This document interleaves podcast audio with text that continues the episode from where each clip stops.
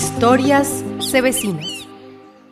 La comunidad del corregimiento de Robles en Jamundí activó una campaña donde involucró a distintas instituciones del departamento con el único fin de salvar un árbol que por alrededor de 118 años los ha acompañado en el parque central de la localidad. El árbol de la especie samán, según contaron los lugareños, fue sembrado en el año de 1903 como símbolo de paz al terminar la guerra de los mil días. William Cardona, secretario de Medio Ambiente de la alcaldía de Jamundí, nos cuenta la importancia de este árbol para el municipio. Es un árbol centenario, hace parte de la identidad de la comunidad. Recientemente se vio afectado por eventos atmosféricos, por un rayo, por una lluvia que le ha hecho perder algunas de sus ramas y la comunidad se encontraba muy preocupada por esta situación. Es muy importante salvar este árbol primero porque es un ser vivo que todavía tiene posibilidades de extender su vida mucho más y acompañarnos allí en el Parque de Robles. Es un árbol emblemático. Por su parte, Henry Trujillo, ingeniero forestal de la CDC, nos explica un poco de las características actuales del samam. El árbol se encuentra en la etapa superior de su ciclo vital. Se ha considerado que su longevidad puede alcanzar 130, 140 años y en este momento el árbol tiene 118 años. Por lo tanto, se considera que es un árbol ya viejo, pero con aceptables condiciones fitosanitarias. Lo que en este momento adolece son la presencia de insectos pasadores en algunos sitios específicos del árbol y algunas secreciones que pueden eh, estar asociadas a la presencia de hongos. El árbol, pues, es